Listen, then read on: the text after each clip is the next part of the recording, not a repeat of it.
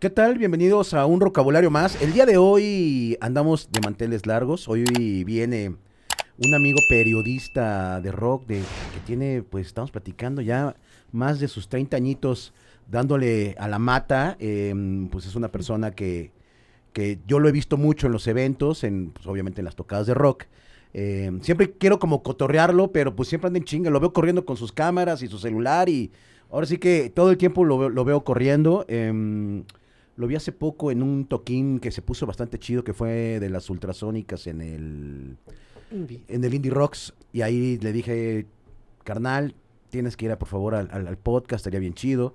Me dijo que sí, y hasta hoy se pudo concretar. Y pues bueno, también le comentaba que la primera vez que yo conocí a, nuestro invitado el día de hoy, que ya seguramente ya leyeron quién es, pero ahorita lo vamos a, presentar, eh, fue en una eh, en la reunión de los exquisitos, hace, pues probablemente ya tiene hasta sus 20 años. Ahorita vamos a platicar de todo eso.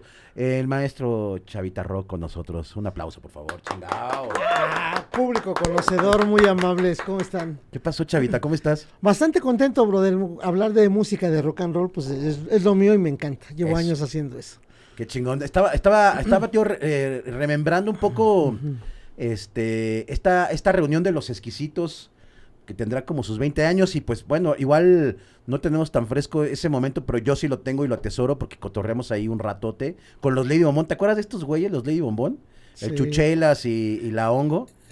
este, grandes amigos además. Que ya tiene un rato que no los veo, yo toqué un ratito con ellos ahí ¿Ah, la batería. Estuve un rato ah, con ellos tocando. Y este, y ahí fue en donde conocí a Willy Damash, te conocí a ti, gracias a este par de carnales que que me imagino que han de estar bien, ojalá, porque cuando están mal, uno, se entera, ¿no? luego, luego. ¿Cómo estás, mi chavita? Bien, bastante bien, brother, muy, muy activo, siempre hay mucha información de rock and roll, este, y pues eh, dentro de eso, eh, dentro de eso. Eh, ¿Cuántos años llevas, chavita? No, pues ya más de 30 años, luego ni los quiero contar, brother, porque digo, porque, no, porque, bueno, es como los hijos, así como que parpadeas y ya crecieron. Eh, así pasa también con la vida de uno, este, sobre todo ya cuando empiezas a tener, que dices, llegas al tercer piso no pasa nada, llegas al cuarto piso y dices, te empiezas a como que tener cierta solemnidad o seriedad, dices, güey, ¿hacia dónde voy? Y todo. Pero llegas a un quinto piso y ya se te olvida todo, cabrón. Dices, no, güey, ya. Este, yo, yo estoy, en, yo estoy ahora sí, no aferrado, pero sí me estoy estacionado en un cuarto piso. O sea, me siento de 40, pero en el sentido de de la actividad, que todas las cosas que todavía quiero seguir desarrollando. Bien, eso está chido. No, está bien chido. Porque, repito, o sea, yo siempre que veo a Chava, lo veo corriendo en todos los eventos, no paras, güey. Me gusta, no quiero jubilarme. Este, por eso te digo, me siento así, como que yo creo que mientras este, siga teniendo esta, esta energía eh, y esta vitalidad, este, pues yo voy a seguir haciendo lo que tanto me gusta, ¿no? Estar correteando la información y estar presente en todos los lugares que pueda.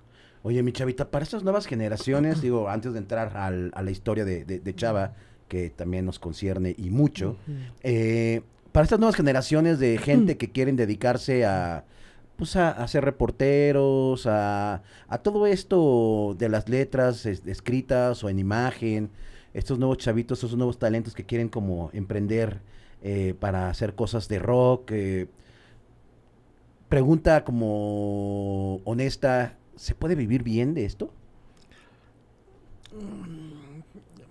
Es complicado. O tienes que ser multidisciplinario para poder llevar como, o más bien, este es el gustito y tienes que tener otro, otro, otro jale. Pues es que eso pasa mucho, no, no, no tanto en el área del periodismo de rock, por llamarlo así, o periodismo musical, eh, o, de entretenimiento, sino en todo, en todos los escenarios, porque los medios, los medios de comunicación han cambiado mucho, ¿no? Y sobre todo de 20 años para acá ha sido eh, constante el cambio, o sea, de pronto, no, no, imagínate, duramos muchos años con la máquina de escribir, ¿no? Con la este, Olivetti. Este, eh, este, ya dijo la marca. no, con la máquina de escribir, muchos años. Y muchos años duramos, este, este, con nuestro texto cargarlo y llevarlo a, a, la oficina, a la redacción, a la editorial para que se saliera publicado. Eh, y de pronto pues salió un fax y de, y de pronto ya salió un correo electrónico y luego ya salieron este eh, bueno con el internet otras posibilidades de, de, comunicación incluso más rápida más veloz no y entonces también los dispositivos las aplicaciones que han venido también pues para ayudarnos a, a, agilizar no solo no solo para mejorar la vida sino también para agilizar la comunicación ¿no? y ahora las redes sociales eh, este está cambiando. Entonces te quiero decir a los a todos aquellos que se dedican a, al periodismo nos dedicamos a esto pues tenemos que aprenderle ya a, todo esto no desde saber hacer un artículo una entrevista este un ensayo un reportaje pero también ya ahora a redactar para redes no hacer, hacer, hacer notas de 140 caracteres imagínate no estar, estar subiendo información te, tienes, que, tienes que ser más completo. Antes te preocupabas por... Por narrar.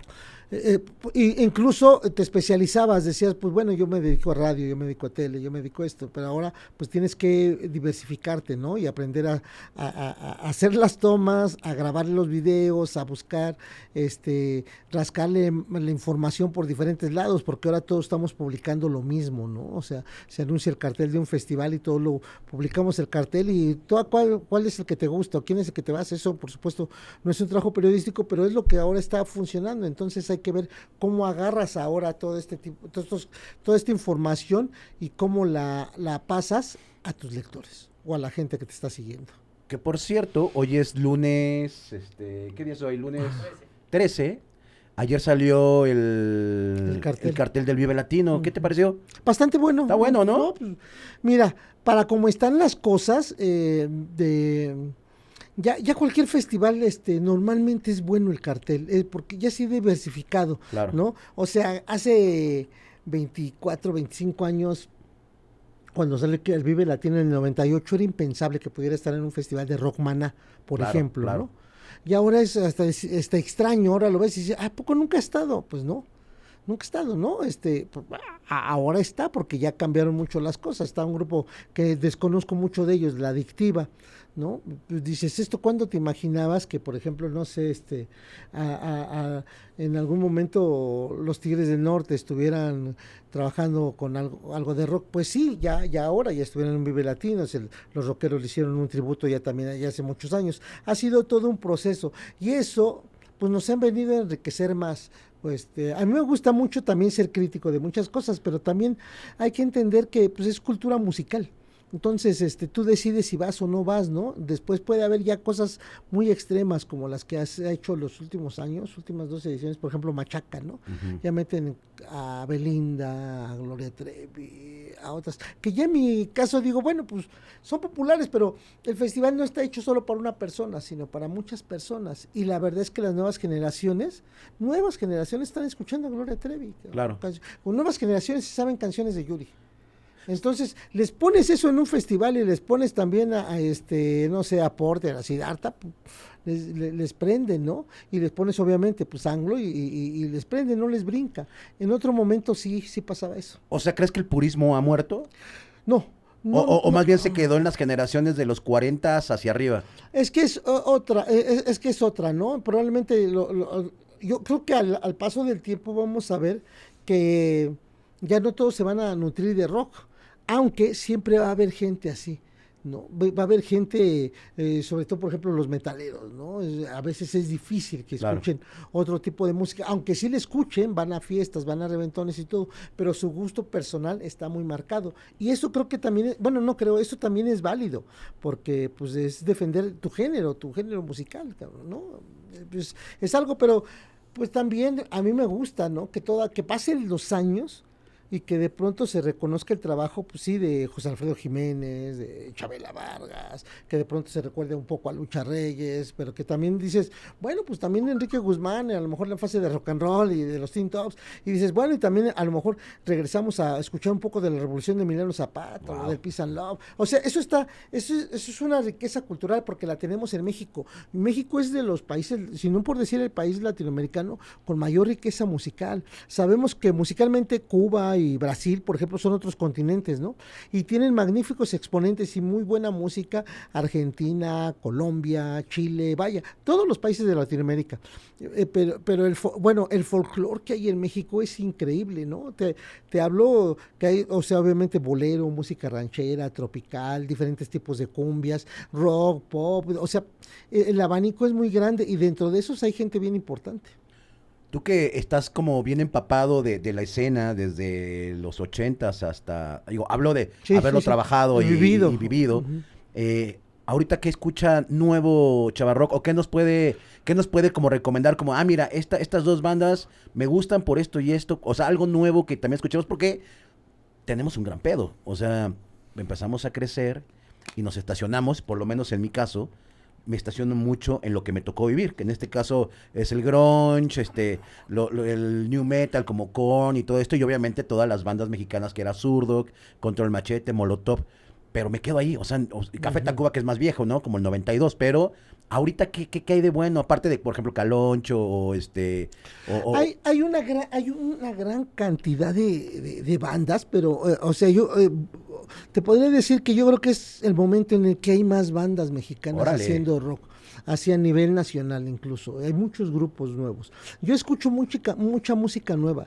Yo lo que más escucho son demos que me siguen mandando. Ahora ya muchos están en las plataformas, ¿no? Muchos me mandan sus ligas de Spotify. Digo, ay, ya tienes tus dos, tres rolas ahí. Pero, está bueno porque yo, yo crecí así. A mí las bandas me daban sus casetes, sus demos. Así me llegó el Catrín de Café Tacuba, me llegó el disco, el casete, bueno, que salió a la venta de, de las insólitas imágenes de, hora, de Aurora, ¿no? Que se grabó en Rocotitlán. Y de pronto escuchaba así el, el, primer material de Vago, eh, eh, el primer material de muchas de, de, muchos grupos. Ahora te son las rolas y me llegan de muchas bandas. Una de las más recientes que me, que me llamó la atención pues es Molinet Cinema, que ya o Molinet Cinema.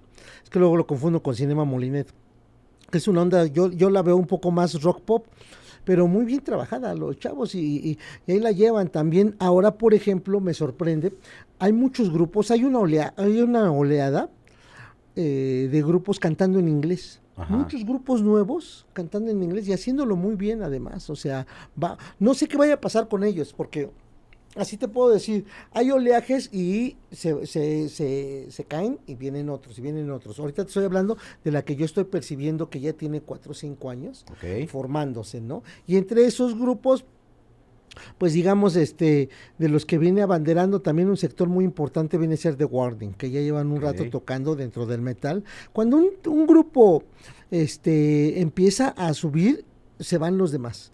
O sea, cuando Café Tacuba fue fuerte, Soe fue fuerte, yo, yo por ejemplo participaba en los estos que hacía Telcel, bueno, la marca de, una marca este, del campeonato, ah, campeonato Telcel, eh, claro. Sí, este yo era jurado en de, de estos de estos concursos que hacían pues un montón se, está, se parecían a Soella, Café Tacuba, yo decía, güey, pero es un proceso natural. Lo mismo ahora hay muchas bandas de chavas, incluso, qué bueno, porque ven a The Warning y dice, güey, se puede hacer música. Hay un montón, pero un montón de chavas. A mí me llama el trabajo, por me llama la atención el trabajo, por ejemplo, de Coco CC, que es este, ella se está moviendo de forma independiente, la agarró un ratito, creo que es A-Track, le manejaron algo, pero ya después ella misma está haciendo la música, está haciendo, anuncia sus fechas, anuncia sus giras en lugares pequeños, pero bueno, eh, eh, son, son, son los pasos que se dan, ¿no? Este, así, así, así lo dio este ve el lugar que llegó, ¿no? Así lo dio Mon Laferte y ve el lugar que llegó, ¿no? O sea, Mon Laferte parece que fue como en un parpadeo que estaba tocando aquí en el, en, Caradura. Eh, o en el Conde, o en la calle aquí en el Foro Linder este Limber eh, y, ya de pronto ya lo vimos en el Metropolitan, ¿no? Y ya de o sea, así lo mismo pasó fenómenos como con Carla Morrison, ¿no?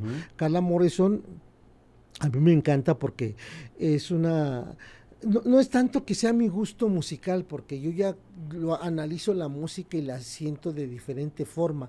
No va con mi gusto, porque a lo mejor muchas de las bandas de rock mexicano ni me gustan, ¿no? Para lo que es mi gusto. Pero aprecio la importancia que tienen, veo el valor que tienen estas, es, esta gente. Por ejemplo, a mí me llamó mucho la atención Carla Morrison, que empezaba a crecer, a crecer, pues ya, y cuando la vi en el Teatro de la Ciudad, este, había unas chavas este, nómada, creo que se llamaban, dos chavitas que eran independientes, le organizaron su presentación y se llenó el Teatro de la Ciudad.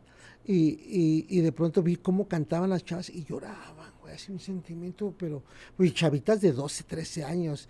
Y dije, güey, para allá va la onda seguramente. Y después me invitaron, eh, me hizo favor de invitarme al Teatro Metropol, también camerinos, vi, los nerviosismos de Carla, pero también ya el crecimiento, ya cómo se estaba sentando, de pronto luchar contra muchas cosas porque no creían en ella, de pronto tenía muchos, lo que ahora le llaman hates, ¿no? Muchas, muchas críticas negativas, a veces hasta de los medios. Yo hubo una conferencia de prensa en donde algún sector de periodistas, muy jóvenes además, empezaban como a hacerle bullying en la misma conferencia a Carla, o sea, era agresivo. Yo tuve que tomar el micrófono y decirle, a ver, compañeras, o sea, eh, esto no es así, cabrón. O sea, esto, somos periodistas y venimos a preguntar, no a monfarnos de los artistas.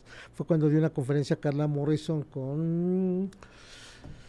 Ay, no me acuerdo si fue con Zoé o con los chilenos de los bunkers que, hicieron una gira, que estuvieron tocando, porque sí es importante reconocer la labor de los músicos. A veces te gustará, no te gustará, pero es importante. Y Carla Morrison cuando dio el concierto en el Metropolitan prácticamente dio su despegue, ¿no? Y ya después este mismo Wax le empezó a manejar, Wax que es un chavo que maneja mucha, ah, empezó, este que empieza a manejar a varias bandas y pues por ejemplo es, armó estos conceptos de hacer giras este con bandas con de dos bandas, ¿no? Este, creo que fue con Enjambre cuando hizo Palacio de los Deportes, ¿no? Y de pronto una despegaron y otra después. Lo mismo le pasó con Caloncho y Mon Laferte, ¿no? Hacen, hacen giras y de pronto, pues era más conocido Caloncho cuando empezó la gira, que empezaron a hacer la gira juntos. Pero empezaron a escucharse más los temas de Mon Laferte y de pronto Mon Laferte eh, era la que más, más, seguidores llevaba a, esta gira que hacían ellos dos, ¿no? Entonces, no, no, luego no sabes dónde eh, este, dónde, qué grupo es el que va a despegar. Se trabaja porque todos trabajan para ello, de diferentes formas. Y algunos, una fórmula te funcionó, pero después la otra no. Esto es importante. Luego no lo entendemos mucho todo el marketing que se hace alrededor de un, de un, artista, ¿no? A mí me gusta mucho, por ejemplo, José Madero. Panda Panda, un grupo muy criticado, además, pero criticado cuando empezó a ser popular, famoso, que eso es muy, muy de Latinoamérica incluso, pero muy de los mexicanos, ¿no? Cuando un grupo está ahí y no pasa nada, pues, pues, ni en cuenta. Pero empieza a gustarle a mucha gente y entonces arriban las críticas, ¿no? Y así, y así pasa con, con con, muchos artistas, ¿no? Dicen, Ay, ya, ya, se vendió, ya es esto, pero pues el artista está cuidando su carrera, está haciendo una carrera. Claro. Y, y, y, si, y si no se hicieran esas cosas, imagínate entonces seguiríamos como en los años 80, que todo estaba en un pequeño, en un pequeño sector, en un pequeño, en un muy pequeño sector en donde estaba relegado el rock and roll el rock and roll. Entonces, por ejemplo, cuando tuve la oportunidad de ver a Ultimatum, una de las mejores bandas que ha habido en el heavy metal aquí en México, ellos ganaron en, fue un certamen musical que se llamó Valores de Valores Juveniles, que se hacía en los 80. Sí, claro, claro. En el 86 ellos ocuparon el primer lugar, ¿no? Y estaban compitiendo con gente tipo Fla, no eran esos grupos, ¿no? Pero era Ricky Luis, creo, y ajá. No, eran unos que ya no se conocen, este, como creo que se llamaban este, no me acuerdo, Ciclón, este, ah, creo que de ahí salió Fresas con Crema, algo así. Pero incluso en este tipo de concursos llegó a participar el Aragán, el Luis Álvarez, por, ejemplo, ¿no? El Valedores Juveniles, eh, por eso su primer disco. Pero entonces cuando gana eh, eh, Ultimatum, entra una compañía transnacional, un grupo heavy, heavy, así, Iron Maiden, cabrón. Obviamente no eran Iron Maiden, pues estaban muy jóvenes, pero la cantante Marcela González, que ahora está en un proyecto muy interesante que se llama Por la Gloria del Metal, y era la cantante y la veías y dices, güey, qué bozarrón, qué bandota, cabrón. Y de pronto ellos empezaron a tocar en, en los canales de televisión, e iban siempre de domingo y todo esto, empezaron a abrir la brecha para el rock mexicano. Obviamente Televisa empezó a ceder, ¿no? Poco a poco. Eh, eh, eh, este, Botellita de Jerez sirvió también un poco para abrir, había conexión de, que ya se estaba cantando rock en español, ya estábamos teniendo cierta identidad en el rock mexicano, ¿no? No es que antes no la tuviéramos, pero no estaba así de marcada, ¿no? Los años 70 recordemos que hay muy buenas bandas, pero estaba vetado el rock, no circulaban estos discos, no no conocíamos a las bandas, no sabíamos dónde podían tocar, etcétera. Era, te digo, todo era, era algo muy reducido, no obstante, esos músicos eran muy brillantes. Te hablo de gente tan talentosa como Ricardo Ochoa, ¿no? Que después formó parte de que, bueno, formó él a Kenny Los Eléctricos, ¿no? Y, eh, y él creó un sello que se llamó Com Rock, junto con un español que se llamaba Juan Navarro y su chava, Chela Braniff. Eh, eh, Ricardo Ochoa fue la parte musical y fue el antecedente de lo que después el mundo conoció, bueno, en México se conoció como rock, en tu idioma, ¿no? Porque aquí salieron los discos ahí de Ritmo Peligroso, de Kenny Los Eléctricos. Primero, por ejemplo, el Ritmo Peligroso se llamaba Dangerous Rhythm y era más punk. Y ahí ya salió como Ritmo Peligroso ya con otra faceta un poco más de, fusión latina, ¿no? Kenny and Electrics y se llamó ya después Kenny Los Eléctricos, ¿no? El Three Souls in My Mind, Alejandro Lora dejó la banda. Bueno, se dejaron al baterista, por decirlo así, y armaron al, Tri, y el primer disco del Tri sale en Com Rock. Ve lo importante que resultó ser este sello. Esto fue muy importante porque hizo voltear a mucha gente hacia el rock mexicano. Ya después, cuando llega el rock en tu idioma, es porque una compañía de discos quiere encontrar, tiene un elenco muy grande que está funcionando en, Latinoamérica, ¿no? Como Soda Stereo. Bueno, esto era en CBS, tenía Soda Stereo, pero tenían ellos, por ejemplo, a Raúl Porcheto, a Hit, a, a Miguel Mateos y otra gran cantidad de bandas decían cómo les vamos a hacer sonar, le invirtieron un, gran, un, buen billete para, para que los medios empezaran a voltear. Fue entonces cuando muchos medios descubrieron el rock en español. Era curioso, ¿no? Y armaron un concurso de rock, de bandas para, pues obviamente, generar bandas mexicanas, porque pues, como negocio también la disquera se daba cuenta que un sello que iba a ser siempre más caro traer bandas extranjeras para que tocaran aquí, que había que impulsar a las propias bandas de aquí. Fue por eso que de, pronto encontraron a Caifanes, a Maldita Vecindad y las grabaron. Años después pues ya entró Julieta Venegas, pero crearon también este sello de rock en tu idioma. Hizo un concurso donde, por ejemplo, estuvo, grabó ahí, este, fue uno de los finalistas Arturo Wizard, que cantaba con Luzbel, una banda, la mejor banda mexicana que yo creo que, que ha habido en el país. Y, y, y, así se fue como que creando como una bola de nieve, ¿no? Fue creciendo, fue creciendo. Pero te digo, todo esto viene incluso desde el rock and roll, ¿no? Pero que después hubo este parón cultural, cuando después del Festival de Banda, cuando vetan al rock, y empieza a crecer otra vez, otra vez, otra vez. Si no hubiera existido este paro, créeme que México tendría un nivel... en top ahorita. Pero cultural, por supuesto, pero musicultural, sociocultural también. Lo que pasa es que nos dieron en la madre muchas cosas. Claro. Y de pronto pues nos pusieron a escuchar a, a, Napoleón y a todos estos, estos baladistas, que no son malos, al contrario, también son muy buenos. Claro. Pero imagínate, ya había bandas como, como te digo, Pisan Love, El Ritual, estaba Bandido. Tinta Blanca. La Tinta Blanca, de muy buena calidad. Muy clavados en su onda, obviamente, más de los 70 y en los 80 empezaron a tomar otro color las propias bandas, ¿no? De, de esa parte, de esa parte, eh, que, que había muchos grupos, fíjate que el que más destacó, pues fue el Three Souls in My Mind, pero más por la letra, ¿no? Un sonido muy clásico de rock and roll, eh, con una con, con, uno de los personajes más carismáticos que ha habido en el rock, que es Alejandro Lora. eso, eso mantuvo al rock durante mucho tiempo. ¿Quién lo mantuvo? Pues la gente. ¿Quién lo mantuvo? Pues los sonideros. Si los sonideros de Nesa, no sé qué hubiera pasado en el rock and roll, ¿no? Que pudieron pasar ya después hasta acá. Ya después, ¿qué pasó? Pues las nuevas generaciones vienen a inyectar. Y entonces empezamos a hablar de una gama enorme de bandas, porque de pronto gente como los que te menciono, ritmo peligroso, este Ken y todo, empiezan a ver crecer a las nuevas bandas como Rostros Ocultos, que antes, digamos que el origen sería los Crips, venía como punto y aparte, pero también venían otras bandas, en, más del subterráneo, ¿no? Que ahí empezaron a crecer gente como Liran Roll, como Cecilia Toussaint, como Banda Bostic, como Trolebus, y empieza a generarse un gran canal. Y si a esto le agregas que después ya estaba la Castañeda, Café Tacuba y después viene la Lupita, la Cuca, Resorte. Tijuana No, toda esta banda de Culebra. Y hasta el último gran eh, este, este eslabón, digamos, de esta parte, viene siendo Control Machete y Molotov. y Molotov, ¿no? Todo esto englobado, pues es- tienes una escena del rock mexicano enorme. Claro. cabrón. Mínimo de 20 años, o sea, de 20 Mínimo años. De, de- de- de y 15 es- años de historia. 20. Y esto, todo esto le dio vida a los festivales. Por eso se armó un festival como el Vive Latino. ¿Por qué? Ahí te va. Pe- perdón, pero antes teníamos estos festivales de CEU, que son, que son los precursores también para poder llegar a un Vive Latino, porque eran igual, era un solo escenario en ese momento, pero se presentaban en un día 15 bandas, que era obviamente el Panteón Rococó, Santa Sabina, todo este colectivo que era La Bola, que era comandado por, por Rita Guerrero.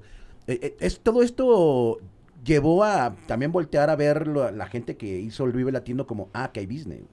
Porque Sí. aquí viene un chingo de banda, vienen más de 20 mil, 30 mil personas a ver esto. Entonces, puede haber, puede haber business aquí. Entonces, de ahí creo que agarran todo este tema del Vive Latino. Sí, o sea, es- fue caldo de cultivo, por supuesto. Pero la onda es más o menos así.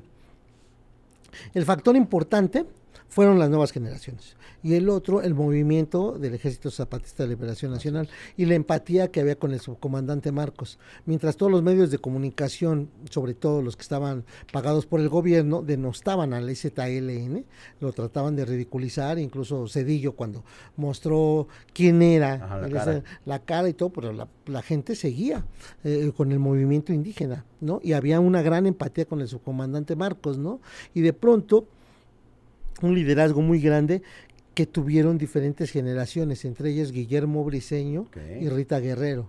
Pero también estaba incluido ahí el Mastuerzo, ¿no? Este, y ya de pronto te puedo decir, ellos empezaron a, a involucrar a más músicos y se desarrolló algo que ya se había dado, pero de otra forma que eran estos festivales. Antes los festivales de rock and roll que se hacían sí eran muy clandestinos, pero eran con gente como los Duk Dus, Enigma, Ignorancia, toda la banda de, de- de más de los hoyos, bueno, que ya no eran los hoyos funky, pero todas estas bandas independientes que surgieron, como, como te digo, la banda Bostic, Liran Roll, el Aragán, que eran los más representativos, pero había otro puñado de bandas también como Mara, digamos, este, ya empezaban, decían, festival en Tenango del Aire, y se cancelaba y lo pasaban a otro lado, y luego el mismo día, y así van los chavos, ¿no? O sea, entonces cuando llega eh, eh, esta onda del ZLN y el apoyo que necesitan apoyo a las comunidades indígenas y hay un despertar y hasta entonces socialmente entendimos muchas cosas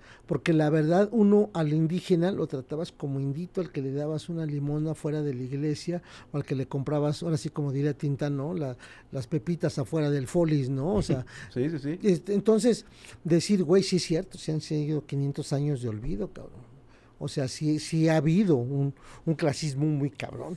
Entonces, al ver eso y los grupos se unen junto a los universitarios, porque esto no se hubiera logrado sin el apoyo de las comunidades universitarias, para tener los espacios donde tocar y desarrollarse, y, y era en zona autónoma. Claro. Entonces, eh, sí, aunque no había una un- un- un- un- un- como una escuela que es donde ellos aprendieron a organizarse, lo pudieron hacer también gracias a los universitarios que ya también se habían unido desde antes, desde mediados de los años 80, cuando eh, eh, los gloriosos comités de huelga de la UNAM, ¿no? Donde estaba Carlos Simas, Ordorica, Santos, donde se realizaron conciertos ahí en las islas, tocando el juguete rabioso, Santa Sabina, eh, eh, eh, um, bueno, Caifanes, todo esto todo esto se, este, es- se tenía en la cabeza cuando se estaban haciendo esto. Yo pude ser muy partícipe en ello en mi trabajo como, como reportero, periodista, como periodista.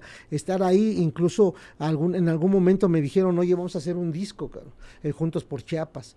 Este, pero queremos que tú, que tú seas el que esté, nos esté cuidando, que nos diga a ver que, dónde está la lana, qué pasó con esto, qué pasó con lo otro. Había un, un, un interés por estar generando más cosas más allá de un festival. Y de pronto empezaron a encontrar que los, los festivales que se estaban ya haciendo también paralelo, digamos, con estas causas, era, por ejemplo, el Rasteca. El Rasteca que ya empezaba a tener eh, puestos, este, bueno, stands ecológicos de información, obviamente de, de consumo de marihuana, también de, cuidado del ambiente. o sea, está eh, muy bonito el Rasteca. Y el Rasteca de pronto, de, haber crecido de forma independiente, lo empezó a hacer también Ocesa. Ya, ya no sé si fue en una, no recuerdo qué edición, pero ya fue con Ocesa. De hecho, se hizo en, en, la explanada, digamos, que tiene el Palacio, de los Deportes, ¿no? Y, y, es ahí, es ahí cuando Jordi Push se, este, tiene la visión de cómo se están haciendo estos festivales y ver cómo estaba esto, eh, era eh, ni siquiera que era efervescente, sino que era algo ya vivo, ¿no? Que, que, estaba ahí y tenían ellos un escenario muy grande, que era el Foro Sol. A mí, este, ¿cómo se llama el director de CIE? Este, bueno, el, director de CIE, el dueño de, de Ocesa, este, decir Calderón, no, este... Tiene un apellido... Eh, Soberón. Soberón.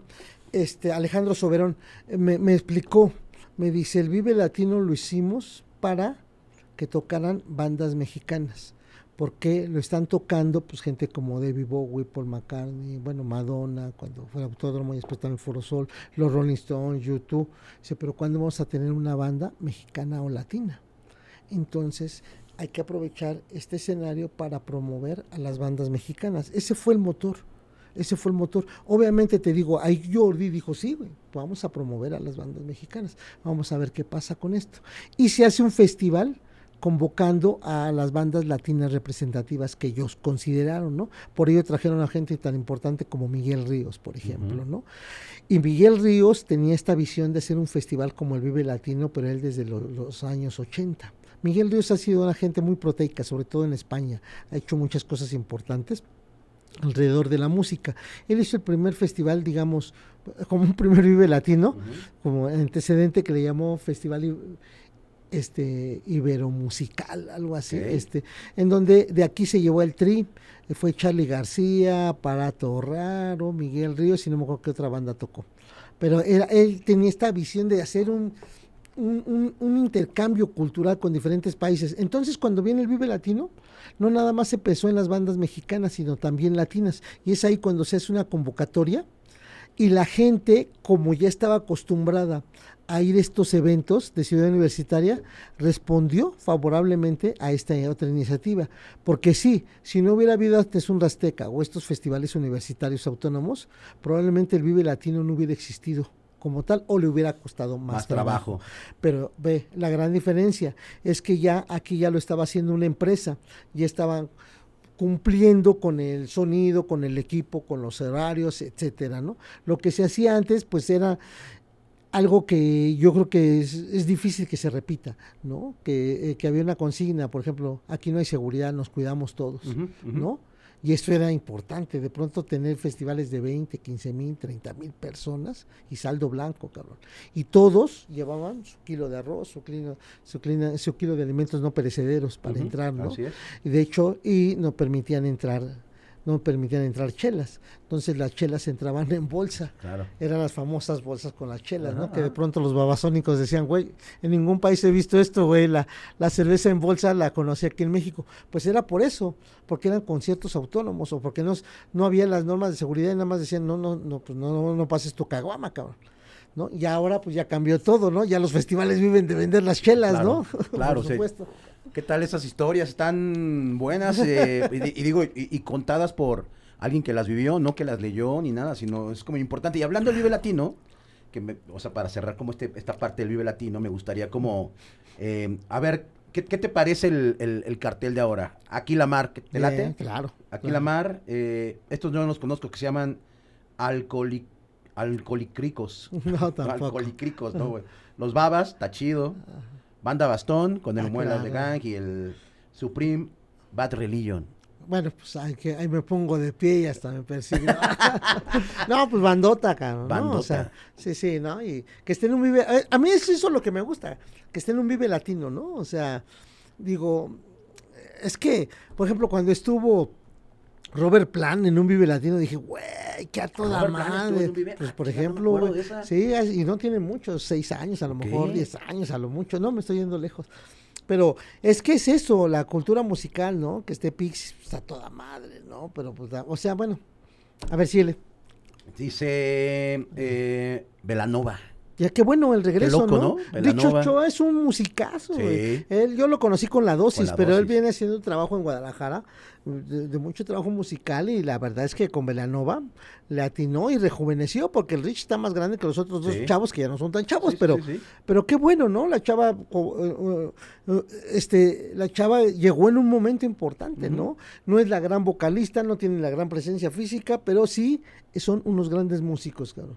Y eso es lo importante. ¿no? Aquí, eso es lo, eso hace perdurar la música y el rock and roll, ¿no? O sea, aquí las bandas no, los grupos no deben de vender cuerpo, ¿no? No son Alejandra Guzmán, cabrón. Claro. No, la neta. Aquí lo que tú ofertas es talento, es arte, cabrón. Y si te gusta y lo, consumes, entonces, eso está toda madre. E- e- ese es un pensamiento bastante chido, elocuente, pero no piensan lo mismo las disqueras. O sea, Pero por eso las disqueras ya está están cabrón. muertas. Sí, claro, claro. O sea, está cabrón que, que yo, yo siempre lo he dicho y he estado como en contra de que resulta que, al, que alguien que no es músico decide cuál, cómo va a ir tu carrera, ¿no? Puede ser que sean grandes marqueteros, está bien, o sea, al fin y al cabo lo que tienen que vender es un producto, pero eso que digan, es que no están tan guapos. Y eso me tocó con, con unos cuates que fue en Warner, no me acuerdo si fue en Warner, en alguna de estas fue en Warner y no tiene tanto, a tener como unos 10 años. Este, a mi cuate le dijeron, es que tu banda no están guapos, güey. Así se lo dijeron. Entonces dices, qué cabrón, qué mejor agarres este tema por el físico que por el talento musical. Ahí te va. A Fobia les dijeron, en su compañía de discos, le dijeron, ¿por qué no venden ustedes más que Mana si son más guapos? O sea, semejante a lo que me dices. Y eso le pasó a Fobia. O sea, le dijeron a Fobia, imagínate, ¿no? Eh, el nivel de pensamiento. Pero también, o sea, cada quien sabe su, su puesto. Hay, hay gente a la que desarrollan muy bien, digo, Caifanes, pues es un ejemplo de ello, cabrón. O sea, ¿cómo te explicas que una banda con cuatro discos de hace 20 años, 30 años, eh, sea la que más convoque, Claro. ¿no? Pues hay una campaña atrás, no campaña, un trabajo. Un trabajo atrás que hizo su disquera, por supuesto, que hizo su management, que hizo su manager, que hace la propia banda, ¿no? O sea, todos en conjunto logran eso, ¿no? ¿No? Y si lo vamos reduciendo, lo vamos reduciendo, lo vamos reduciendo, pues nos encontramos en que es Saúl, Claro. ¿no? Y, y ahí es el está- eje de todo eso, ¿no? y- y también está esa grando- grandiosa historia de que les dijeron que por qué no vendían mejor ataúdes, ¿no? Ca- no, que la disquera no vendía ataúdes. Ese, ese, ese, ese, nu- nu- nu- nunca lo he podido corroborar, pero me gusta también este que llegaron, este, y, y- alguien de la disquera que ellos aún no logran, nunca lograron identificar, les dijo eso. Y sí es cierto, es que en ese tiempo la imagen Sí, decía de, mucho. de Caifanes, bueno, importaba. Eh, pero es que la imagen de Caifanes, o sea, pues, güey, era un madrazo a veces, es que pedo, güey, Claro. o sea, o sea, les gritaban o sea, muchas cosas, cabrón, o sea, pero, pero así era, ya de pronto, cuando funciona Caifanes, ya todas las escuelas se vestían, o sea, yo, yo tuve varios compañeros saúles, cabrón, o sea, se ponen el pelo así, pues era, no, no quiero decir moda, pero era una gran influencia, Claro, cabrón, ¿no? Entonces, e- es esa presencia, y eso es- era lo chido como con Caifanes, y eso este me, me late porque este sí era obvio, ¿no? Que traían, tenían una gran influencia de Robert Smith, ¿no? Y había un paralelismo, por llamarlo así, con Soda Stereo, ¿no? Ajá. Con Gustavo Cerati y toda esta onda. Pero también, la verdad es que sí, yo veía a Saúl, es que yo soy muy fan del Tintán. Y yo veía el Triquitrán, cabrón, el del Bello Durmiente. No sé si vieron la película, o sea, así con los Sí, pelos con los pelos así. sí, de sí. hecho, tuve la oportunidad en una conferencia de prensa de The Cure. Creo que era la segunda o la primera, no sé qué da. No, la tercera, creo. Bueno, en una conferencia de, de Robert Smith, de, de Cure en México, a Robert Smith le dije. Obviamente yo sabía que no, no lo conocía, pero le digo, oye, en México hay un actor, el, el- el- el comediante más importante, el cómico de México más importante, se llama Harvey Valdés Tintán, y tiene una imagen muy parecida a la tuya. Le digo, tengo la duda si tú lo conociste y a lo mejor de ahí tomaste su referencia. Dijo, no, no lo conozco, le ofensé eso y traía, llevaba yo un póster de, de. Triquitrán. Y que se lo enseñó, pues toda la conferencia aplaudió porque pues, obviamente está, fue muy cagado porque sí es cierto. S- Robert Smith se parece mucho a Triquitrán, cabrón. Entonces el póster y ya lo vio y sí como que, no, no que le impresionara, pero como que sí le causó un poco un esbozo de risa y ya después ya le di el póster, lo agarró una de su, la gente de la disquera, ya no sé qué pasaría. Yo imagino que pues quedó ahí la anécdota, no creo que se haya llevado el póster. Pero era, esto te digo, hay personajes que, que, influyen mucho y desarrollan. Y ahorita Caifanes es uno de esos. Claro. Y, y, bueno, obviamente incluye a Diego Herrera y Alfonso André, que son los otros que están ahí, ¿no? Pero, pero también, digamos, con Sabor Romo, pues fue el origen, ¿no? Ese cuarteto. ¿Cómo viviste el 2011 cuando fue el reencuentro de Caifanes en el Vive Latino? Fue el primer portazo que se dio en el Vive Latino. Eh, con, con, el día de Caifanes, que no me acuerdo creo si fue sábado o domingo. El, fueron sábado. Fueron sábado. Fue, fue, el día que se abarrotó. El, se acabaron sold out ahí. Sí, y hubo portazo para entrar a, a, ver, porque sí, la había la desesperación, la, la, la necesidad. La, pues, eh, porque a mí no me tocó, a mí no me tocó verlos originalmente. Eso pasó todos los que, la mayoría, bueno, un, grueso pues, no los había visto y querían decir, hey, ¿a poco así, si eran así como dicen, no? Y, y, y, ese regreso, pues sí, fue muy mediático y, llamó mucho la atención. A mí me, me, llamó la atención que no se animaran a hacer un Foro Sol. Ellos sabrán por qué, ¿no? Claro. Este, pero, pero sí fue interesante, importante y me dio mucho gusto que fuera en el Vive Latino, porque el Vive Latino, fíjate, dentro de todo, mira, conoces, hay unas, unas cosas como de amor y odio, ¿no? Como, como los matrimonios.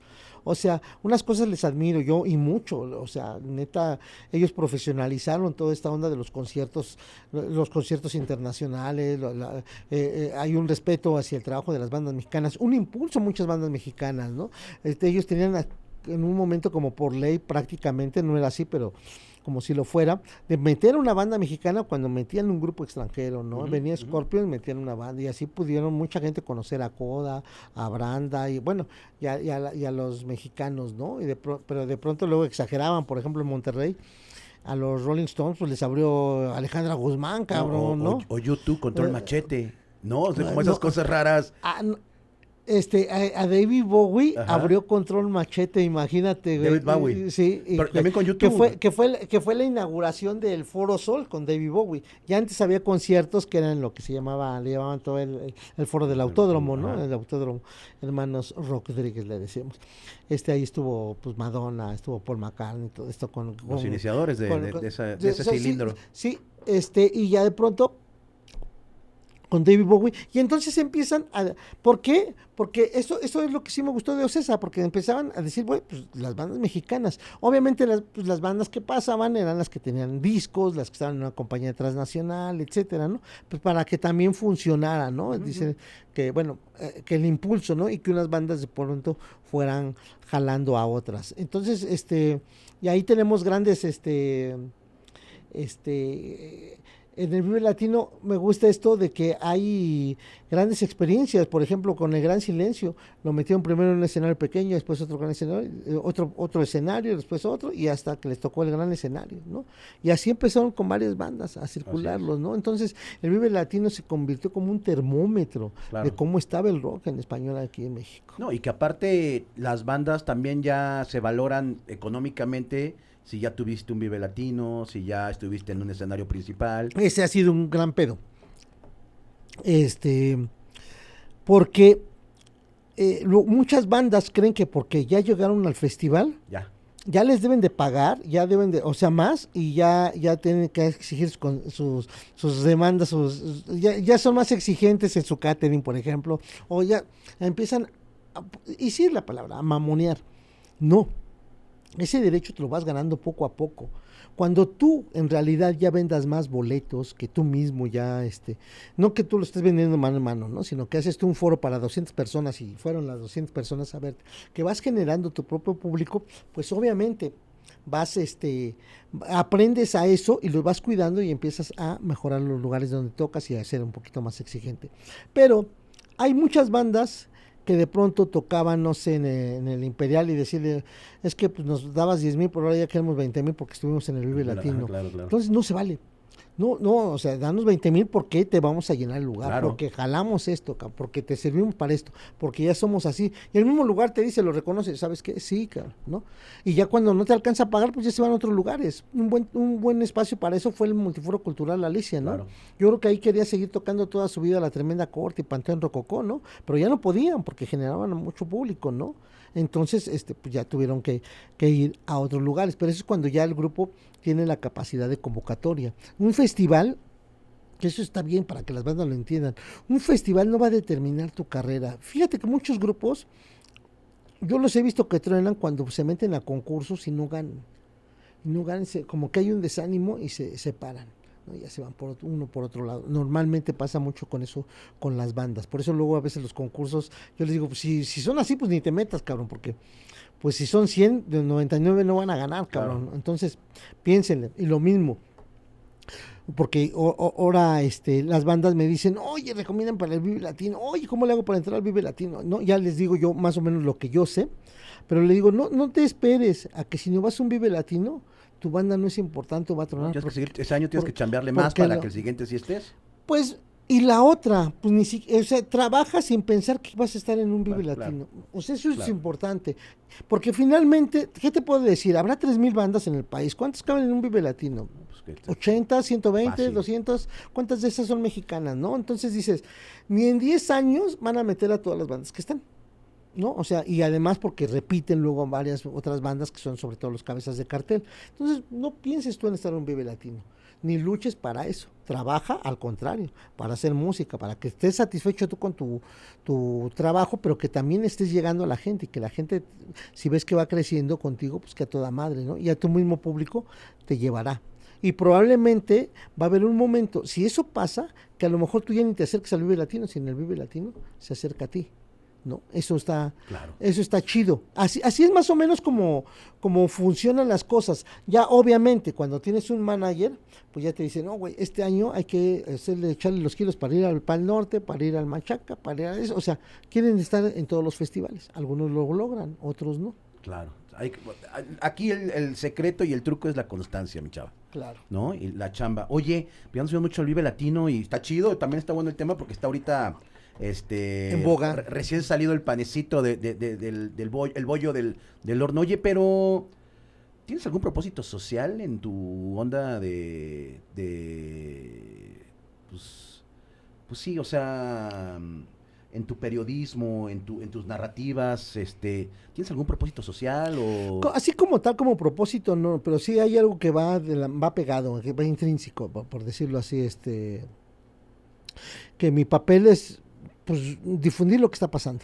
narrar lo- los hechos, ¿no? O sea, tal cual, ¿no? Y yo, y obviamente hay un filtro que soy yo, que ya viene, ahí debe estar registrada, pues, mi ética, eh, parte del conocimiento que tengo, ¿no? Por ejemplo, este, mm, va- a- varias cosas, este, Pe- pero el, el motor principal que me mueve a mí a hacer todo esto es difundir el trabajo de las bandas mexicanas, sobre todo. Bien. Además de las latinas. Eso es para mí lo, lo más importante. ¿Por qué? Porque en todo este trayecto de mi carrera me he encontrado mucho malinchismo, pero mucho malinchismo, pero excesivo, cabrón. de acuerdo? O sea, y, y datos graves, fuertes. Por ejemplo, yo abrí una agencia de relaciones públicas porque varios compañeros periodistas vi que no pelaban a las bandas mexicanas. cabrón. Incluso llegué a ver a compañeros periodistas que recibían discos de, por ejemplo, BMG, nos iba, nos, nos citaba, BMG Ariola, una compañía de discos, nos citaba, nos pasaban video, los, los sencillos, nos daban sencillos, los discos de sus bandas, ya te traías todo el material y ya habías visto parte, ¿no? Y de pronto uno decía, ay, este no, este no, las bandas mexicanas. Decía esto, "No, ¿por qué? Dice, "Ay, pues son mexicanas. Y yo, qué pedo, qué pensamiento, ¿no?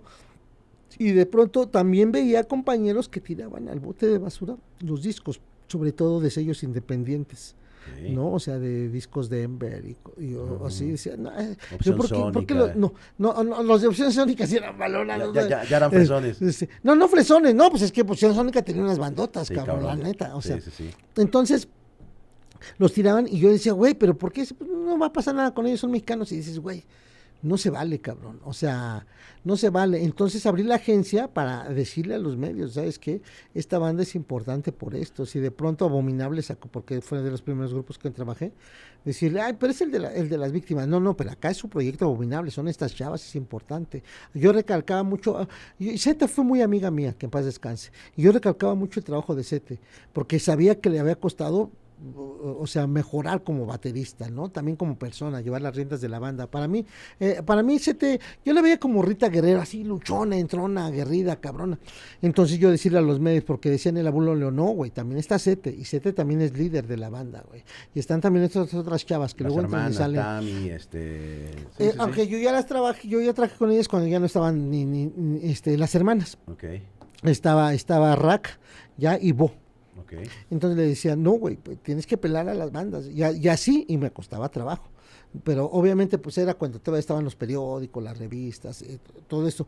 Y, y, por ejemplo, yo no concibo un festival, ¿cómo se puede hacer un festival como el, el Corona? Sin bandas mexicanas, ¿no? Que antes sí había. Los- yo creo que la primera o la segunda, las dos Varias primeras ediciones, ediciones hicieron, sí varias había. Me acuerdo haber visto a Kinky ahí. va- eh, Sí, no, y les iba muy bien. De hecho, hay bandas mexicanas que luego a veces no tienen cabida en Vive Latino, pero que podían caber muy bien en el Corona, ¿no? O sea, me refiero a gente como René Moy, por ejemplo, ¿no? Esta, esta chava. Y yo es lo que le decía a los del Corona. ¿Sabes qué, güey? Pues sí, es tu, es tu, finalmente es tu festival, tú lo haces, tú, tú, tú decides, cabrón. Le digo, pero también tienes una concesión de donde el espacio que lo estás haciendo, cabrón. Entonces, no puedes agregar. Y compañeros periodistas me decían, güey, pero está bien que haya un festival de puras bandas latinas. Le digo, entonces, a ver, ¿tú qué opinarías si dijera, vamos a acreditar solo a prensa extranjera? Claro, ¿No? claro, Y se quedaron pensando, claro. te están haciendo un lado, cabrón. Y aparte también ahí, ahí, digo, ya echándole un poquito de piquín, este, está cabrón que se llame Corona por la cerveza, que sea un producto 100% mexicano, exportable en todo el mundo, y no haya un mexicano dentro de la, dentro de la, dentro del, dentro del line-up, ¿no? O sea, sí. estoy totalmente de acuerdo. O sea, digo, les queda muy chingón el festival. No, y está- eh, sí. traen unas cosas impresionantes. Lo que han hecho ha sido muy importante. Sí. Eh, Trabajan muy bien, o sea, lo que sea cada quien. eh, eh, eh, han hecho un gran trabajo, pero no tienen por qué segregar a las bandas mexicanas. Totalmente de acuerdo. Eh, Entiendo que a lo mejor dicen no hay calidad, no hay esto, esto no, no cabe. Entiendo que lo puedan decir, pero hay calidad y si hay bandas mexicanas que pueden estar ahí. Que ancho sin broncas. No, pero pues, claro, pero Claro. por supuesto, ¿no? Y eso, eso es porque también hay mucha gente, pero, y bueno, eso no lo critico porque finalmente es el público, que no escucha rock en español. Sí, no escucha rock un, rulo, un rulo no, no escucha rock en español. Igual ya ahorita un poquito está más tropicalizado el compadre, pero él no escuchaba, él lo decía.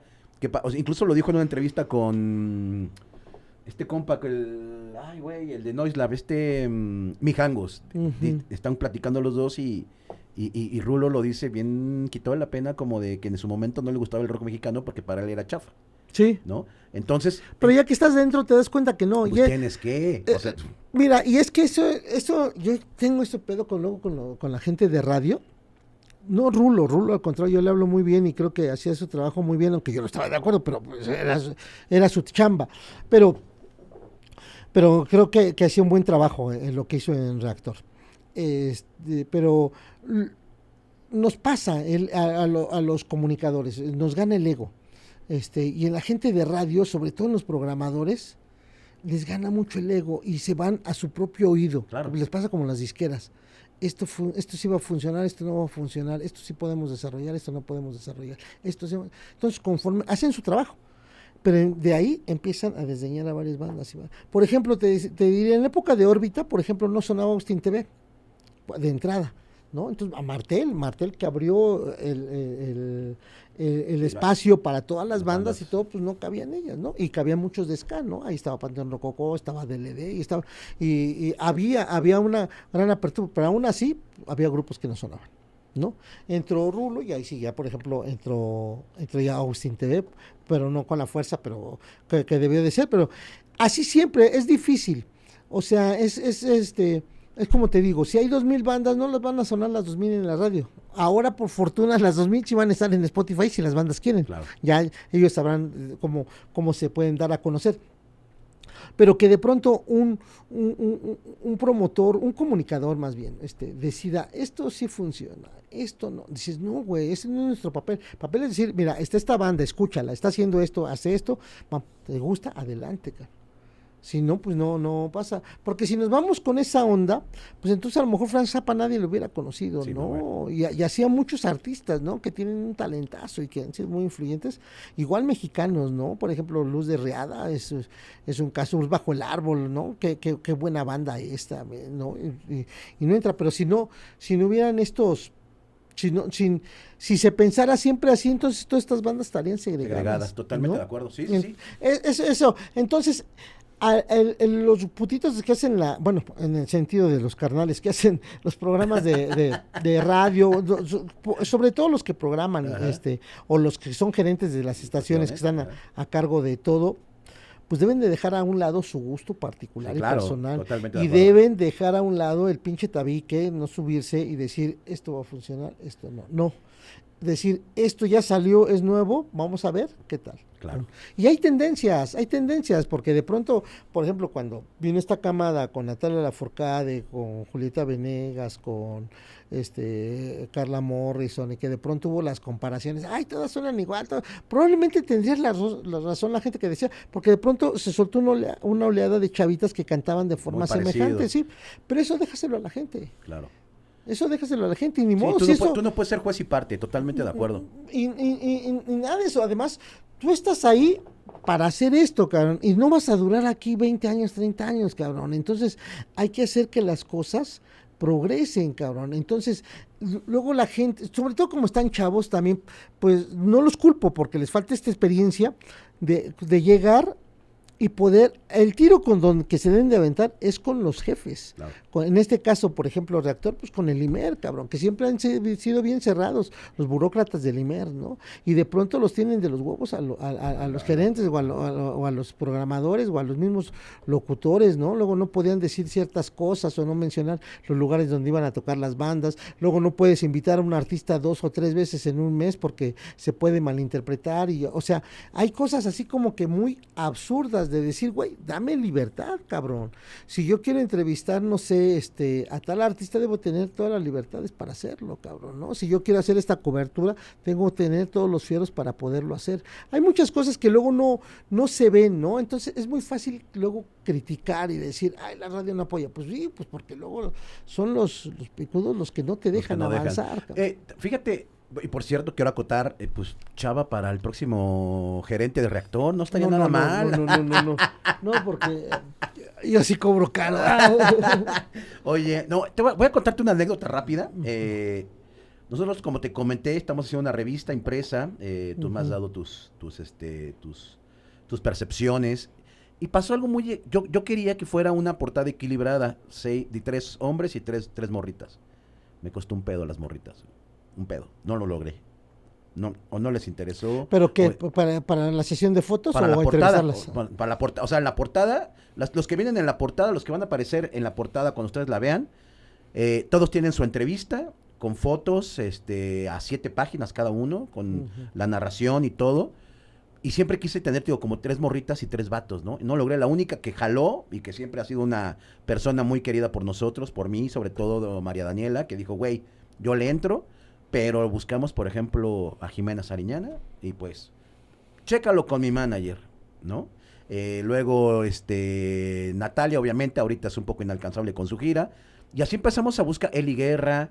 No, esta vez no nos interesa, muchas gracias. Entonces, lo que yo me decía era, o sea, ¿qué pedo que se está abriendo como un espacio en donde es nuevo, sí, estoy de acuerdo, pero es un espacio en donde pues van a poder enseñar por lo menos algo de lo que están haciendo, ¿no?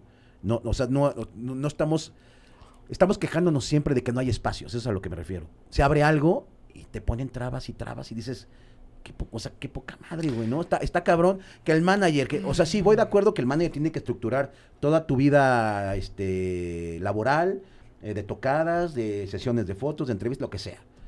Pero que no le den un seguimiento a esta misma gente, está muy cabrón. O sea, yo sí traigo ahí como mi sentimiento encontrado con eso. Este, ¿qué opinas de que no hay, o sea, que se queja la banda de eso y que a la mera hora cuando hay algo, pues no les interesa?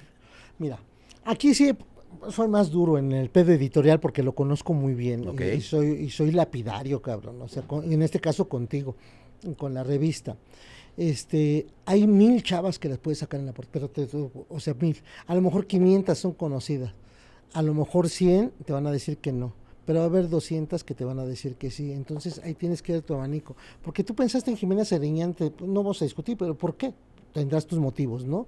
Pero yo te podría decir que hay otras chavas que podrían estar, ¿no? Y quien te va a decir que sí, por ejemplo, Tere Estrada. A lo mejor no representa tanto para ti, pero es la chava que hizo la investigación del libro Sirenas al Ataque, ella es cantautora. Ella es la, es la única mujer que ha escrito como la historia del rock y tuvo que hacerlo de, las chavas, desde principios hasta mediados de los 90 creo. Entonces una, una chava muy importante. Ella sí puede estar. Te voy a decir, María Barracuda, pero cerrada de los ojos, te hubiera dicho que sí. Cerrada de los ojos y también es una chava importante que está jalando en la gira del rock en tu idioma. Es una chava que llegó de Ciudad Juárez, que está acá. Te hubiera dicho que sí. Y ya me voy con Jessie P, que es una rapera. Te hubiera dicho que sí. Una rapera que vive en Ecatepec y que ya ha hecho varios colectivos de, de apoyo en- dentro de su comunidad a jalar a varias gente, concientizarle y también haciendo cosas de rap. Y está tocando. Te hubiera dicho que sí, Tati Soberón de Bloody Vendors. ¿no? Bloody Vendors es una banda punk hardcore y una chava muy creativa que además de su trabajo como bióloga, pues ella es la que revivió nuevamente el gato calavera, era su foro, tronó durante la pandemia, abrió otro y después, y así te puedo enumerar varias chavas. Te hubieras, te hubieras ido a Guadalajara con Sara Valenzuela de la dosis y yo, pero te digo, soy muy lapidario en eso porque hay muchas. Pero si piensas tú hacer algo que dices, bueno, yo quiero en la próxima portada a Saúl Hernández solo, pues sí te va a costar trabajo. Sí te va a costar trabajo. Si quieres decir al otro, yo quiero, ¿sabes qué? Hacer una entrevista a Robert Smith, pues también te va a costar trabajo. Ahora que venga, que venga de Cure, sí, yo quiero, le voy a dar la portada. Entonces, hay que hacer mucho mucho trabajo editorial. Tienes tú, por ejemplo, es una revista que si, va a ser una revista mensual, tú ya debes de tener en mente tus 12 próximas portadas, para pronto. Y dices para qué van a ser y por qué. ¿No? Ahorita qué bueno que te estás aventando la primera portada con seis personajes, ¿no? Y que quieres buscar una equidad y toda esta onda. Pero yo te decía luego para un primer número, pues a veces hasta es, eh, lo, lo, lo, lo importante que sería a lo mejor un logo, ¿no? El, el mismo logo vocabulario y decir, bueno, eso va. Mi portada es esto, cabrón. Y a lo mejor abajo ya pones. O la otra, te buscas a diferentes bandas independientes nuevas, jóvenes. O sea, y, buscas, no sé, 8 o 10 bandas de esas y las citas en un lugar. En un lugar aquí mismo en la Condesa. Les haces la foto y esa es tu portada. Y esa puedes después, al paso del tiempo, puede ser icónica, como aquella famosa foto aquí en el Auditorio Nacional que hizo la revista Eres con los grupos que estaban entonces Sí. en el sello de BMG, ¿no? Sí. O sea, cuando la sacó Eres ya eran populares esas bandas, obviamente, pero no... Pero es una, es una portada icónica, sí, sí, sí. bueno, claro. es, un- es un póster en realidad. Es un póster, sí. Así es, así es como tú tienes que pensar tus, tus 12 portadas, ¿no? Te dices, y no necesitas una foto, te lo digo, ¿eh? No necesitas tú una foto especial para sacarle una portada. Puede, o sea, quiero decir que tú la tomes. Sí, sí, sí, claro. Tú Sí, sí. puedes decir, hablarle al equipo de Jimena Sariñán, decir, ah, mira, pues queremos que seas la madrina de las portadas, vas a compartir con otros músicos, ¿qué foto podemos usar? Pero más bien ahí va también la entrevista, ¿no? O sea, tendría que ver, esa es como la idea de, ah, bueno, el de la portada, la entrevista, todo esto. Tú. Pero le tomo, estoy tomando nota de todo lo que me estás diciendo porque sí, sí o sea, sí me, me, me cuadra muy cabrón. Sí, eh, no te, es, es como banda nueva que diga, "Oye, este, quiere el latino, pues no mames, pues ni ha, ni ha salido tu disco, cabrón, no sabemos de qué suene o algo así, ¿no? Si llegas tú, pues es un espacio, pues ni te conocemos, o sea, es lógico. A mí me vas a, a mí llegas y me dices, este, oye, este, chava, quiero hacerte una entrevista para este podcast, sí, güey, sí, güey. Pero hasta que me abre el pinche Kusev, es al que le contesto, cabrón, Sí, ¿no? sí, Porque sí. yo casi no contesto el teléfono, pero cuando me llama dije, pues este güey, a necesitar varo, ¿no? Pobre, ca- pobre cabrón, le voy a, a ver de dónde llega. No, es que así es. Así sí. es, te va a tocar. O sea, ahorita estás en una onda editorial y va- es un, es, es algo este, muy arriesgado y qué bueno, qué bueno. Porque hacer ahorita una revista impresa, pues cuando ya las revistas impresas no las hacen, pero son necesarias, Claro. ¿no? ¿Por qué? Porque la gente sigue leyendo.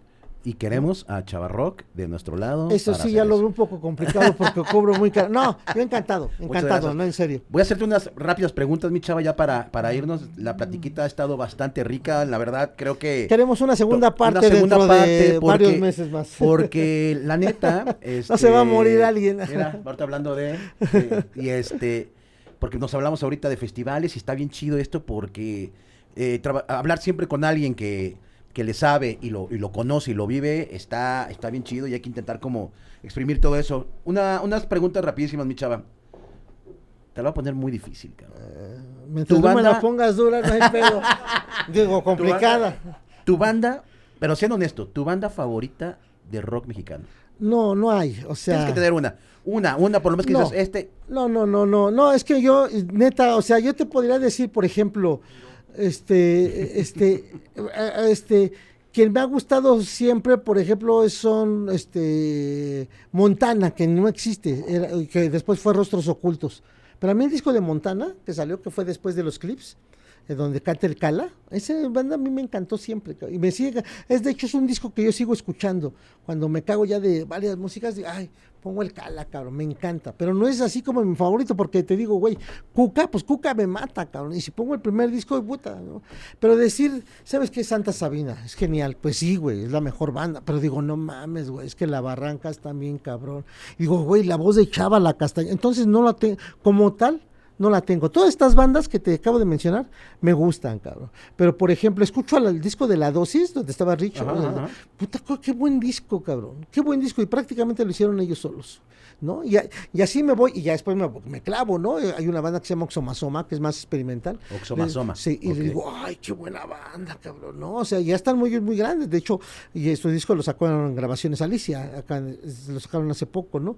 Pero, por ejemplo, escucho a Nina Galindo, digo, ay, qué bien canta Nina Galindo, cabrón. O sea, eso es lo que yo decía en un comentario de, una, una, crítica que hice, creo que salió en la Rolling Stone que Jimena Sariñana, si tuviera la intención, porque en su, a mí las rolas de Jimena Sariñana no me desagradan, pero digo, si tuviera así otro color, así que más arrastre, como una Galindo, puta, tendríamos creo que una gran intérprete, ¿no? Pero, pero así me voy con, con Carla Morrison, pues güey, me gusta, me oigo su voz, me gusta, pero luego me pasa que a lo mejor ya la décima rola digo, ya, ya estuvo, ahora me paso con otro, ¿no? Ay, pues es que así. es, normal, es muy normal eso, claro. Entonces, si me pones una favorita, no hay, pero si me pones una banda que todos debemos escuchar, pues sí, es La Barranca, cabrón. La Barranca. ¿No? Y pues y bueno, y el Three Souls, ¿no? Claro. Y si ponen el éxito es mejor, porque pues es rola tras rola. Oye, eh... Hasta con las respuestas sencillas me tardo un chingo, ¿verdad? ¿Qué, debe, ¿Qué debe tener para ti un rockero de verdad? ¿Qué debe tener para ti, para Chavarrock? Ah, ah, ahora ya cambiaron mucho las cosas. Ahora sí, la verdad, un, un rockero de verdad, em, ¿te hablas a músico o a...? todo, lo que representa a un rockero, pues música, mm. outfit, este, este, presencia. Integridad. Eh, respeto a las mujeres sobre todo. Bueno, al ser humano, al ser, a los seres vivos, pero en especial respeto a las mujeres y apoyo, por supuesto, ¿no? En todas las causas este, por las que se debe luchar a favor de ellas, por esta, por esta equidad que tanto falta. Eh, y ser congruente, ser congruente con, con lo que uno pregona, pues hacerlo. Eso es, y eso yo creo que no solo para los rockeros, sino en general, ¿no? Sí, por ejemplo, ahora que van a haber elecciones y todo, siempre les tiramos caca a todos los políticos, y es cierto, se las ganan, ¿no? Y, a veces les exigimos, ay, es que son bien ratas, que este, esto. Yo siempre pienso, digo, si lo que le exiges al otro te lo exiges a ti mismo, ya estamos del otro lado, cabrón. O sea, no quieres que te roben, pues no robes, cabrón. No quieres que haya soborno, no quieres que haya corrupción, pues no la, no la habitas, ¿no? Y te vas a un alto y ya le estás dando su, tostón al policía, ¿no, güey? Este, te vas con otra chava y le estás mintiendo a tu novia, cabrón, ¿no? Y, y así. Entonces, estamos llenos de todo eso. Si, tenemos un poco de integridad y la llevamos a la vida diaria, pues eso sería lo que yo recomendaría. A mí me cuesta mucho trabajo, pero lo hago. Bien. Pero lo hago. Sí, de aquí intentarlo. Eso, eso es importante. Sí, no, se puede. Sí, claro. Se puede. Sí, es, intentarlo, claro. Ahí empieza todo. Y hay, una historia muy rápida ya, ahora sí para, para irnos. Hay una, hay una historia que a mí me, me causó mucha, mucha intriga también, este, de, de, parte de, de, Chava. Este, por eso hice esta pregunta. Em, dice, la peor experiencia que hayas tenido entrevistando a alguien. Espero que sea lo que me vas a contestar. Es que son muchas. Una ya sé a cuál te refieres, pero sí son muchas, pero vamos a, este. Es que algunos, por ejemplo, no contestaban, por ejemplo, este Albert Pla, nada más es un sí, no. Monosílabo. sí, ese como. Qué difícil entrevistas cuando son así, ¿no? Sí, Sí, sí. Y luego hay otras que ando, este, sé que me están choreando, cabrón. Y se pone difícil porque ya, ya, o sea, le digo, oye, ¿por qué salió tal músico? No, pues ya no nos llevamos bien, pero se pusieron en la madre, cabrón. O sea, dice, güey, pues ¿cómo supiste? Bueno, pues así, ¿no? Esas luego se vuelven tensas, difíciles. La que tú te refieres, yo creo que es a la de Robbie Rosa, Draco, ¿no? Esa. Es cuando este, no fue, sí fue tensa, pero fue maravillosa. Fue tensa en un principio, que es, es como ahorita. Por ejemplo, que te, que te empecé a decir, yo soy lapidario, cabrón. Y, y de pronto tú, ya te hubieras encendido, oye, güey, pues es que pues, si eres tan chingón, ¿por qué no seguiste haciendo tus revistas, no? Y yo ya te diría, pues porque no soy tan pendejo, pues ya no se venden, ¿no? Ya, así, ¿no? O sea, ¿no? Entonces estaríamos así. Así fue un poquito con Robbie. Robbie yo le empecé a, a- a decir que pues con su trabajo de, de- de menudo, ¿no? Que, que, que hacía en el rock y toda esta madre. Siendo que, bueno, desde entonces yo, yo admiraba mucho el trabajo de Robbie, pero yo le decía porque pues, siempre, siempre, miren, eh, los periodistas siempre debemos tener esta onda de estar picando así como que las costillas, de, de no para sacar de quicio, sino para poder... para obtener información. no, exacto, ¿no? Llegar a lo, a lo que realmente piensa el entrevistado, ¿no? Entonces yo, yo iba por eso y de pronto él sí se, se, se molestó porque yo le estaba hablando de la etapa de menú, de la etapa fresona, este, cómo podía, este, cómo es que vivió eso, por qué pasó por ahí, si, si era rockero, por qué no empezó a hacer rock desde el principio, etcétera, ¿no? Entonces, todo esto a él le, le causó un poco de molestia, se, se juntó la onda, era un escenario pequeño, estábamos aquí cerquita en la bodeguita, ¿no? ¿Cómo se llamaba este? Se me olvidó el lugar, pero ese aquí en Popocatépetl, que era la, la, la- ay, el Bataclán. El Bataclan. Eh, y sigue existiendo el Bataclan todavía. Yo, yo vivía por ahí y sí. todavía sigue existiendo en, en la esquina, ¿no? Ajá, en la esquina, sí, sí, aunque creo que el foro de, conciertos ya no, creo que se Ah, funciona más el restaurante, restaurante, sí, y fue en el restaurante la comida que tuvimos, ya de pronto cuando hasta que se molestó y, y se paró, ¿no? Este, como que para darme un putazo, entonces yo también me levanté porque ya se armaron los malas, pero yo venía con mi amigo, bueno, que con el que editaba una revista que ya falleció Aurelio González, pero estaba enorme, cabrón. Entonces la pensó Este, dos veces el güey. pues, ja. pues, mm, sí, bueno, yo pienso que que fueron como actitudes así como, o sea, que si yo me hubieras in- incomodado contigo, decir, bueno, ya estuvo. güey, ¿de Reaccionarias, pero que de después- qué se trata, ¿no? después- Pero no eres así, ¿no? Entonces, algo así pasó y ya dijo, ya basta, cabrón, porque yo, este, yo no quiero que escribas nada, cabrón. Dice yo, porque tú no me conoces, güey. Dice, no ya empezó a decir, tú no sabes lo que es inyectarse aquí todos los días, cabrón, en vivir de noche, en estar en una taberna. Yo- y me empezó a contar toda su vida. Ya esto, pues fue maravilloso. Fue maravilloso ya después la plática y quedamos como cuates y ahora que nos vemos, pues nos saludamos muy bien, ¿no? Y, y me invita a sus eventos con, con mucho gusto. Yo tuve oportunidad de llevarlo ahí al Chopo.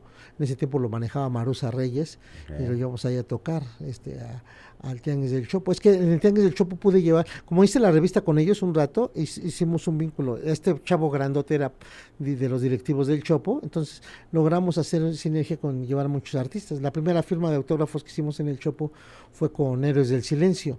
¿Y qué que tal era- se puso? Que era un poquito difícil el grupo para entrevistarlo, sobre todo Bumburi al principio. Pero se puso hasta la madre, se, atascó, era firma autógrafos, era en la parte media del, del chopo que ahí antes se, se hacían las exposiciones de fotografía. Y a- a- después de esto de Héroes del Silencio, se acordó que si llevaba más grupos, ya lo harían ahora donde se hacen los conciertos, no se hacían conciertos todavía. Ahí. En, en donde, atrás de la planta, bueno, esta de luz, ¿no? Sí.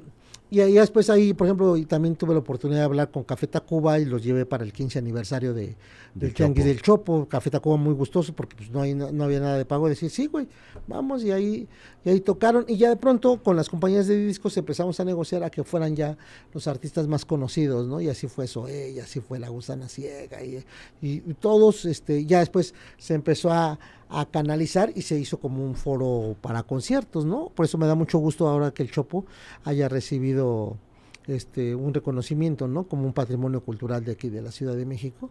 Es algo importante, ¿no? Que las autoridades que, que ojalá que eh, valoren eso y le den un, apoyo real al Tianguis Cultural del Chopo, porque finalmente, aunque es un bazar de, de ropa, pero también hay muchos espacios musicales, todavía puedes conseguir LPs, todavía puedes conseguir casetes, todavía puede ir un músico a llevar su disco para que ahí lo distribuyan, eso creo que es... O vender sus boletos de las tocadas. Ahora, este, ahora se, se convierte en un foro muy especial para muchos festivales. Por ejemplo, el Festival que estoy yo muy inmiscuido ahí, pues ha, ha tenido una- un gran punto de venta a- ahí en el Tex Cultural del Chopo y un lugar para llevar también a los artistas y puedan convivir con la gente. Mi chavita, muchas gracias por venir al vocabulario. Cuando gustes, brother, Te- a, la- te- a la orden. el próximo año hacemos una segunda parte eh, Cuando gustes. y seguimos hablando, hablando de música porque pues al fin y al cabo es un eh, tema interminable, o sea, y hablar ahora sí ya como de bandas, este, eh, sus historias, esas son como también partes fundamentales para la historia que se siga documentando. Y que me lean, que me lean aquí en vocabulario. Voy a estar en- trabajando en esta revista. Así va a ser. Voy a estar cobrando en dólares. Así en Entonces, dólares. Lean, por favor. Va a ser un orgasmo tenerte de nuestro lado. mi ¿Qué chavita. pasó, brother? Entonces, sí te va a salir más cara.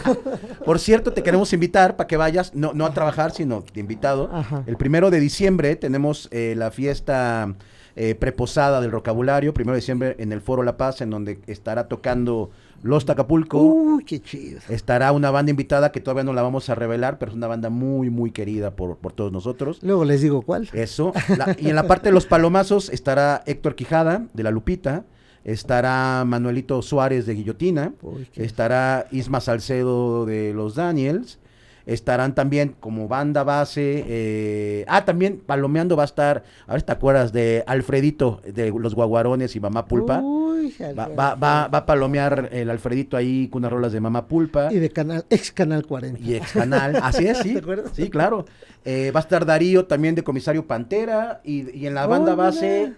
Va a estar Cuse Piloto. eh, y va a estar también los de la Forquetina, Chano y, Ay. y el buen Al- Aloncito. Ajá. Entonces va a ser una gran. Va, va a haber lucha libre. Este.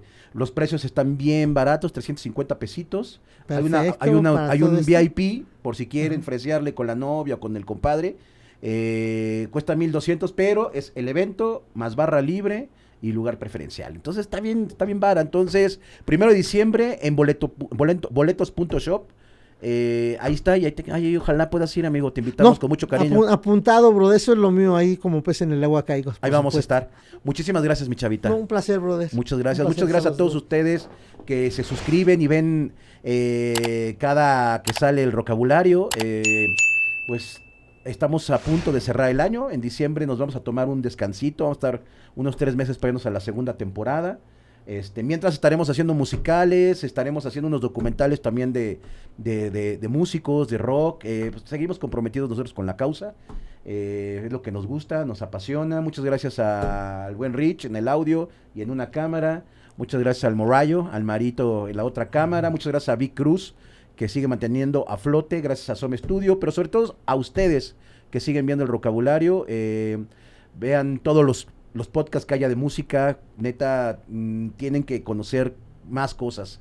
No, a nosotros siempre, siempre hemos dicho, nosotros no estamos peleados con nadie, al contrario, nosotros siempre echamos o intentamos echar la mano. Está el podcast del Negrito con Negrito Hipólito con el otro compa que no me acuerdo cómo se llama, que es el Ampli. Está el, el- este carnal también, este Paniagua, que también está bien interesante su, su podcast. Hay un chingo de podcast, eh, afortunadamente, ahorita de música. Échenles un vistazo. Nosotros somos una eh, opción más. Gracias, buenas noches o buenos días. Nos vemos pronto. Chao.